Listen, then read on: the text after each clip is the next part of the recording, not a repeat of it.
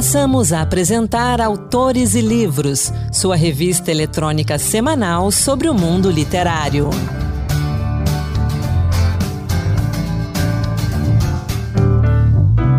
Olá, pessoal. A partir de agora, Autores e Livros, a sua revista literária de toda semana.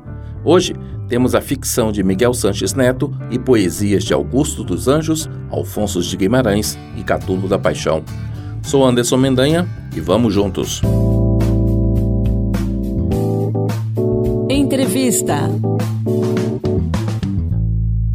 A gente conversa agora aqui no Autores e Livros com Miguel Sanches Neto, autor de mais de 40 obras, que em 2023 completa 30 anos de atividade literária. Ele lançou recentemente seu mais novo romance, Inventar um Avô, publicado pela editora Maralto. Miguel, bem-vindo a Autores e Livros. Obrigado por conversar com a gente.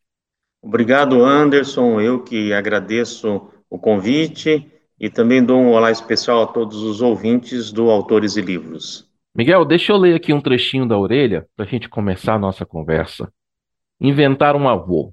Sem evidenciar suas motivações, um pai batiza seus três filhos, nascidos com um ano de diferença de um para o outro, com o mesmo nome.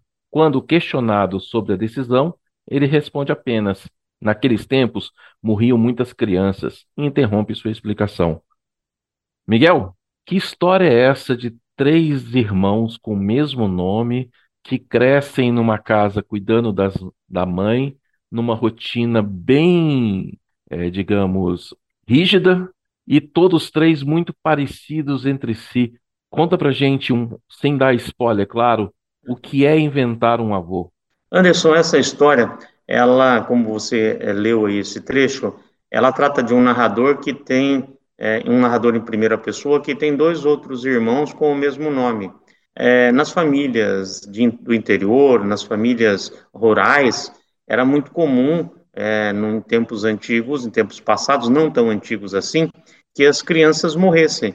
Então, o pai desse narrador, ele queria ter um filho chamado Antônio Hernandes, e ele batizou o primeiro com esse nome, com medo de que ele morresse, batizou o segundo e batizou o terceiro, criando uma família que é uma espécie de repetição, né? Eles são clones é, um dos outros.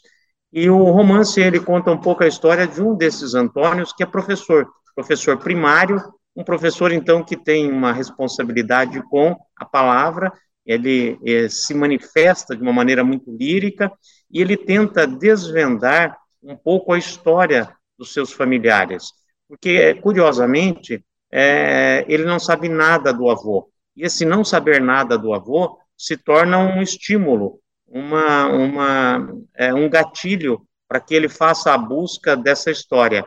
Então, é uma história sobre família, é uma história sobre a imigração é, espanhola no Brasil, uma imigração que deixou menos marca do que outras imigrações, quando a gente pensa nos japoneses, quando a gente pensa nos italianos, nos alemães, aqui no Paraná, nos ucranianos, nos poloneses, existem marcas muito definidas marcas arquitetônicas, marcas de culinária, marcas de linguagem dessas imigrações. A imigração espanhola, até pela proximidade entre o português e o espanhol, ela meio que ficou invisível no Brasil, ela teve uma invisibilidade. Então, o romance é a história desse, desse Antônio, é, que se confunde com seus irmãos e que busca um pouco da história do seu avô, é, que desapareceu nos registros familiares. É bom dizer que essa família é uma família de origem analfabeta, então seus antepassados eram analfabetos e, portanto, né, a, a, os grupos analfabetos eles têm maior dificuldade de deixar registros de sua passagem é, pela história. Então, o romance vai um pouco nesse sentido. É um romance também que é, em que o nome é uma, um elemento muito forte porque em relação ao nome também está a questão de, da permanência das histórias narradas ou vividas por aqueles personagens.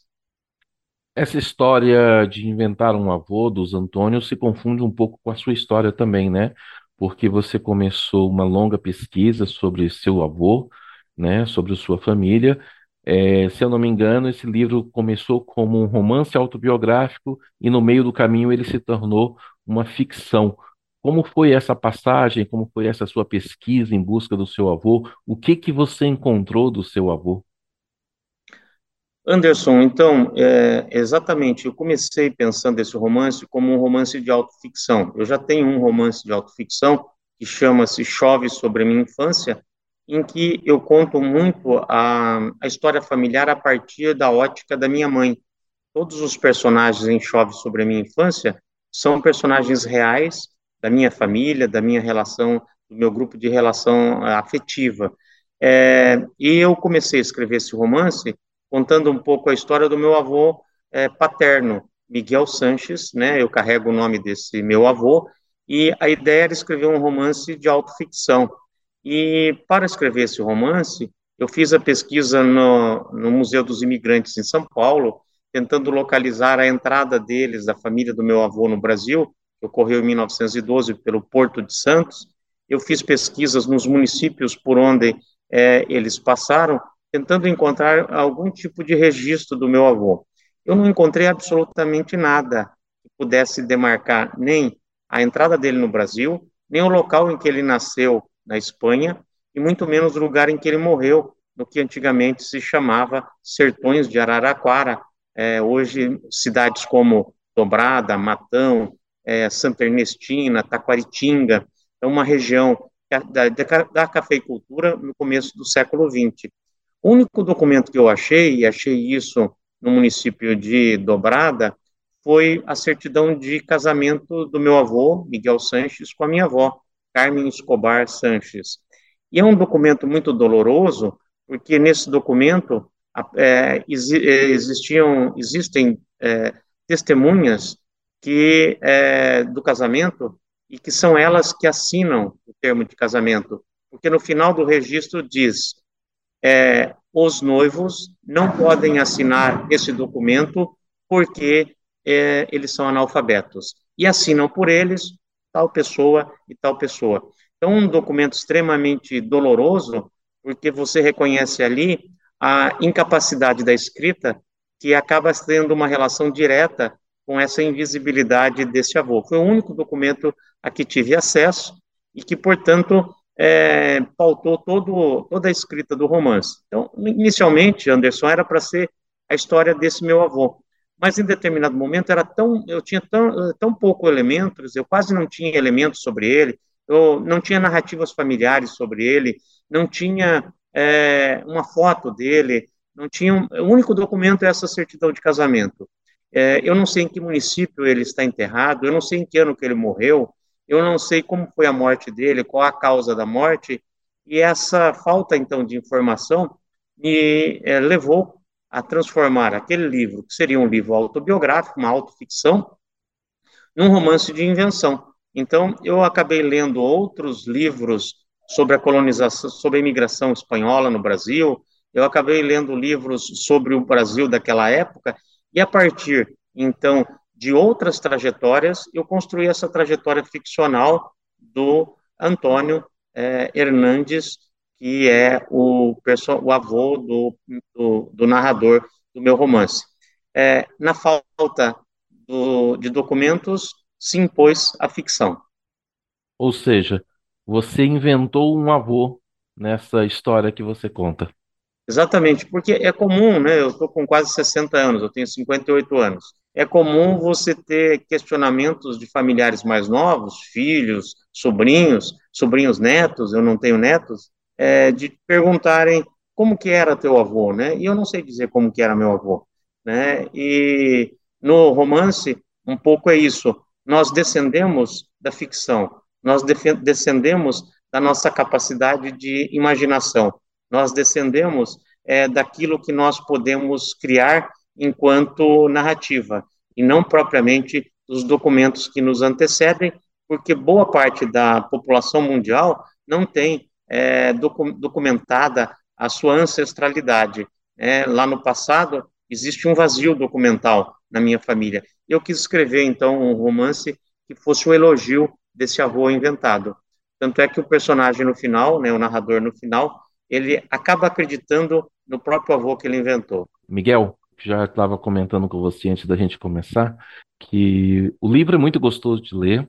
Eu espero que os nossos ouvintes se interessem por ele. Vale a pena a leitura. Não é um livro comprido, cento e pouco, 150 páginas mais ou menos. Muito gostoso de ler. Eu disse que ele tem um ritmo lírico que torna ele diferente. Como é que foi escrever essa história? Foi um desafio para você, mesmo com 30 anos de carreira? Foi, Anderson. De fato, eu optei por uma linguagem mais poética, mais lírica, sem deixar que fosse que a história se transformasse em algo cansativo, em algo muito pesado. É, escrever dessa forma, que é escrever cada capítulo como se ele fosse um soneto, porque você tem que escrever sem deixar nenhuma palavra sobrando, então os capítulos não podem ser longos, por quê? Porque a linguagem já tem uma densidade, se você alonga o capítulo, você dificulta o para o leitor. A leitura de um texto literário nunca pode ser uma corrida de obstáculos, você tem que ficar pulando os obstáculos a todo momento. Ela tem que ser um caminhar suave. E, e fazer é, uma prosa que ao mesmo tempo fosse poética e ao mesmo tempo não fosse é, cansativa, monótona para o leitor, era o desafio. Eu comecei a escrever esse livro, eu, eu fiz as primeiras pesquisas desse livro no primeiro semestre de 2015 e terminei de escrever esse livro o ano passado, em 2022. Então, assim, é um processo longo de escrita, justamente por conta desse cuidado com a linguagem, né? E eu tenho um processo, Anderson, que depois de escrito um capítulo, eu leio em voz alta uma, duas, três vezes. Aí eu faço as alterações. Aí eu deixo descansar aquele capítulo, depois eu leio de novo, em voz alta, uma, duas, três vezes.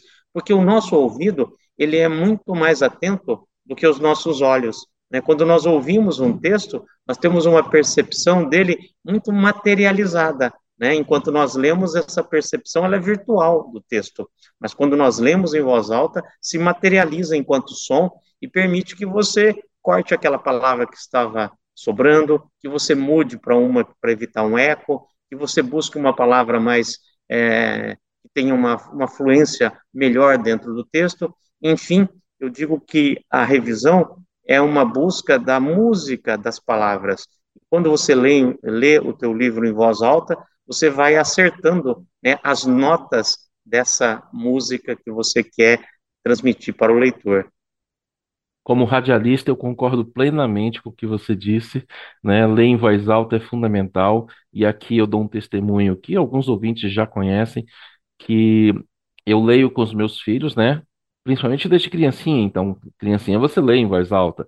Sim. E o, a mais nova vai completar nove anos e a gente continua lendo juntos em voz alta. Claro que agora ela sabe ler, a gente vai alternando um parágrafo para mim, um trecho para ela e assim vai. Mas essa leitura em voz alta é fundamental. Concordo plenamente contigo e, e é isso que deixa talvez o livro então ainda mais gostoso, porque você sente um ritmo natural na história. E, aliás, é uma história. Eu não quero deixar, soltar spoilers. Não, eu não vou, não vou soltar nada para ninguém. Eu vou, quero que vocês que nos acompanhem leiam o livro. Mas é uma história que, que você, a princípio, acha que está tudo estagnado e aí a coisa vai fluindo. E eu até comento assim, já para a gente encerrar. A gente tem vários modelos de narrativa, né? É, um deles é a jornada do herói, muito utilizada na TV, no cinema. Nesse livro, esses três personagens, esses três irmãos, além de terem o mesmo nome, a mesma aparência, eles são muito iguais. Até que o mais novo resolve, é, de supetão, assim, num impulso, ele sai daquela linha, daquela linha e segue em busca de si mesmo. Seria a jornada da identidade? Exatamente de uma identidade familiar e de uma identidade e de uma família muito atípica, né? Porque como você disse, os três irmãos que são solteirões, né? Eles não se casaram, né? Eles vivem com a mãe numa casa antiga, tal como a, os antepassados deixaram.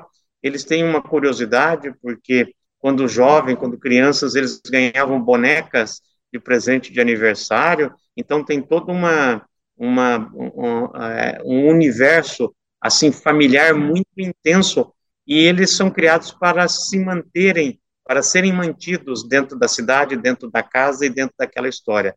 Como você disse, o narrador resolve então sair em busca. É uma história de jornada identitária, assim, e é muito interessante, pelo menos para mim, foi muito interessante escrever, porque quando ele termina, ele termina fundando uma nova família, que não é uma família biológica, é uma família, de uma certa forma, também inventada. A filha que ele acaba tendo no final é uma filha também que nasce como uma espécie de é, é elemento enxertado dentro da família, que tem a mesmo, o mesmo valor de uma filha biológica.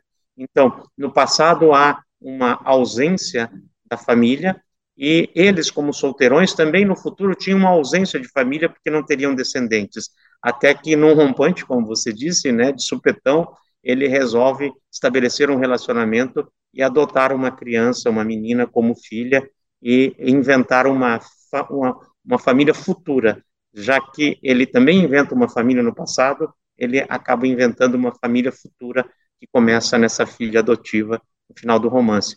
Então, acho que é realmente sobre identidade e sobre essas identidades familiares é, tão comuns na contemporaneidade, né, em que nós temos a presença de, é, de mais de uma mais de um elemento que não é biologicamente ligado àquela família. Então, é um romance ao mesmo tempo que vai ao passado, mas que é muito contemporâneo, na minha opinião.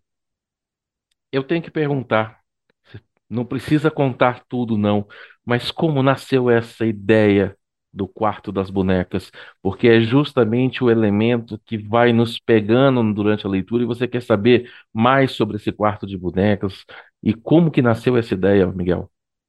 Essa ideia me foi contada por uma pessoa que sobre um pai aqui no Paraná que sempre dava de presente para os filhos homens, ele só teve filhos homens, sempre dava de presente bonecas. E a partir dessa história que alguém me contou, me marcou muito, eu acabei inventando isso, esse quarto de bonecas, que tem um sentido, como você falou, muito de estranhamento no início, como três homens barbudos, solteirões, grisalhos, é, sisudos, né, porque eles são sisudos, são pessoas, é, um é contador, outro é professor, como é que eles têm um quarto de boneca? Então você cria esse mistério. E esse mistério é por que, que não existem mulheres na família deles também?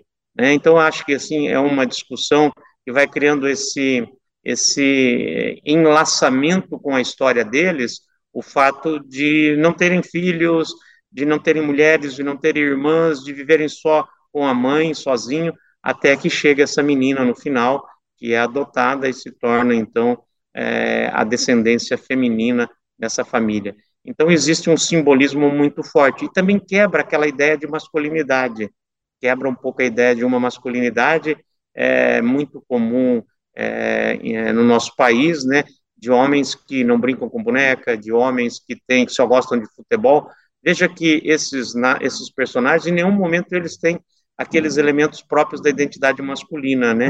Eles estão junto com a mãe, eles não saem de casa, Quer dizer, eles acabam ocupando um espaço familiar próprio da mulher, né? E quebra um pouco essa ideia de dominância de uma identidade masculina muito é, rústica, uma, é, agressiva ou extremamente é, é, machista, né? São, são, são personagens com uma, uma, uma, uma suavidade, né? Uma suavidade que os retira dessa identidade masculina tradicional. E o quarto de boneca e a coleção de bonecas funciona como isso, né? Elas são, na verdade, contraditoriamente, elas são o elemento da masculinidade deles. Tanto é que o personagem, quando ele arruma a namorada, ele faz questão de apresentar as uhum. bonecas para a namorada num ato de amoroso extremo, que era dar acesso a ela àquela identidade secreta, que era o quarto de bonecas que eles cultuavam como um, se fosse um, um, uma extensão da própria família. Muito bom. Miguel, nosso tempo terminou. Obrigado por essa conversa. Obrigado, Tim, por estar aqui conosco no Autores e Livros. Gostaria de conversar mais com você. E aí eu aproveito, então. Vou deixar o convite Volte para a gente conversar um pouco sobre esses seus 30 anos de carreira literária, sobre esses seus 40 livros. Vamos conversar um pouco sobre isso, sobre não mais sobre o livro Inventar um Avô, mas vamos conversar sobre o Miguel Sanches Neto. Obrigado, Anderson, pela entrevista, pela, pelo interesse pelo livro. É, vamos sim conversar sobre literatura. A literatura, ela se multiplica pelas conversas que nós estabelecemos em torno dos livros em torno das questões literárias, né? Não se multiplica é, por estudos científicos, não se multiplica é, por marketing, se multiplica por essa conversa que os livros nos permitem fazer. E para mim é sempre um prazer muito grande falar de literatura, falar dos meus livros, mas falar de literatura de uma maneira geral, porque é, eu, muito lá no passado, decidi dedicar a minha vida à, à literatura, à escrita e à leitura. Então, falar sobre literatura é falar sobre a condição humana. Obrigado, Miguel. Até a próxima. Obrigado, Anderson. Um abraço. Você encontra Inventar um Avô, de Miguel Sanches Neto, publicado pela editora Maralto, nas livrarias, portais de livros e também no site movimentoliterário.com.br. E eu convido você a conhecer o perfil da Maralto no Instagram, arroba Maralto Edições. Na Maralto você encontra livros para todas as idades e de diferentes gêneros, como contos, poemas, crônicas e também romances, novelas e livros ilustrados. E se você quiser conhecer mais do trabalho do Miguel Sanches Neto, ele também está no Instagram, arroba Sanches Neto Miguel, tudo junto. E chegou a hora da poesia do Encantos Diversos. Encantos Diversos Poemas que tocam. Olá, hoje o Encantos Diversos traz para você poemas inspirados no luar. Sobre a temática, o poeta Augusto dos Anjos, que viveu de 1860 a 1934, compôs Ao Luar. Quando à noite o infinito se levanta, a luz do luar, pelos caminhos quedos, minha tátil intensidade é tanta que eu sinto a alma do cosmos nos meus dedos. Quebro a custódia dos sentidos tredos e a minha mão, dona, por fim, de quanta grandeza o orbe estrangula em seus segredos, todas as coisas íntimas suplanta. Penetro, agarro, ausculto, apreendo, invado, nos paroxismos da hiperestesia, o infinitésimo e o indeterminado transponho ousadamente o átomo rude e, transmudado em rutilância fria, encho o espaço com a minha plenitude. Quem também encontrou inspiração no tema foi o poeta Rodrigues de Abreu, que viveu de 1897 a 1927. É o que você ouve nos versos de Ao Luar. Os santos olhos do alto luar derrama eu, pecador, ao claro luar ungido, sonho, e sonhando rezo comovido e arrebatado na divina chama. Deus piedoso, consolo do oprimido, se compadece, a voz que ardente clama, porque meu coração, em pura lama, é um brado intenso para os céus erguido, e o divino perdão desce da altura. Grandes lírios alvíssimos florescem, sob a lua, floresce a formosura, e nessa florescência, imaculados raios longos do luar piedoso descem, choram comigo sobre os meus pecados. O poeta simbolista Alfonso de Guimarães, que viveu de 1892 a 1894, dedicou ao assunto o poema Área ao Luar. Luar, sonora barcarola, aroma de argental caçoula, azul, azul em fora rola, cauda de virgem lacrimosa sobre montanhas negras pousa, da luz na quietação radiosa. Como lençóis claros de neve que o sol filtrando em luz esteve, é transparente, é branco, é leve, e o ritmia celestal das cores parece feito dos menores e mais transcendentes odores. Por essas noites, brancas telas, cheias de esperanças de estrelas, o luar é o sonho das donzelas. Tem cabalísticos poderes como os olhares das mulheres, melancoliza e enerva os seres. Afunda na água o alvo cabelo e brilha logo, algente belo, em cada lago um sete estrelo. Cantos de amor, salmos de prece, gemidos, tudo anda por esse olhar que Deus à terra desce. Pela sua asa no ar revolta, ao coração do amante volta, a alma da amada os beijos solta. Rola, sonora barcarola, aroma de argental caçoula, o luar, azul em fora, rola. Acabamos de ouvir uma área com I, mas você sabe o que significa isso? Literatura, área é o nome que se dá ao poema feito para ser cantado. O poeta maranhense Catulo da Paixão Cearense escreveu Luar do Sertão, poema musicado por João Pernambuco e eternizado por Luiz Gonzaga e Milton Nascimento. Não há gente, oh não,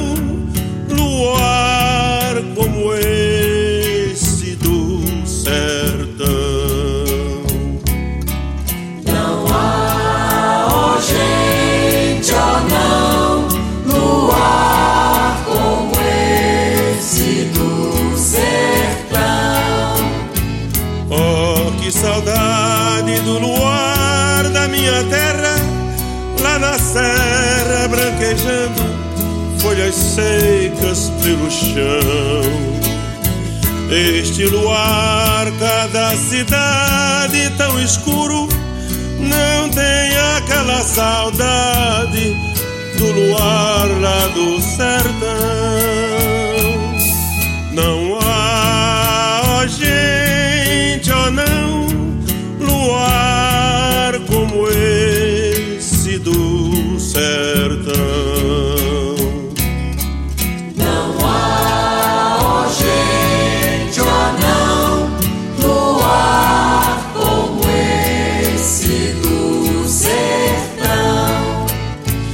Se a lua nasce por detrás da verde mata, mas parece um sol de prata, prateando a solidão.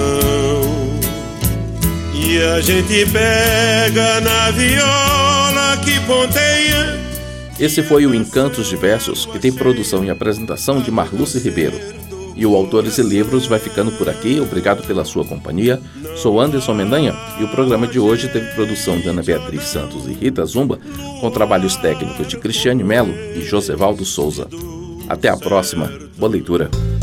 Acabamos de apresentar Autores e Livros, sua revista eletrônica sobre o mundo literário.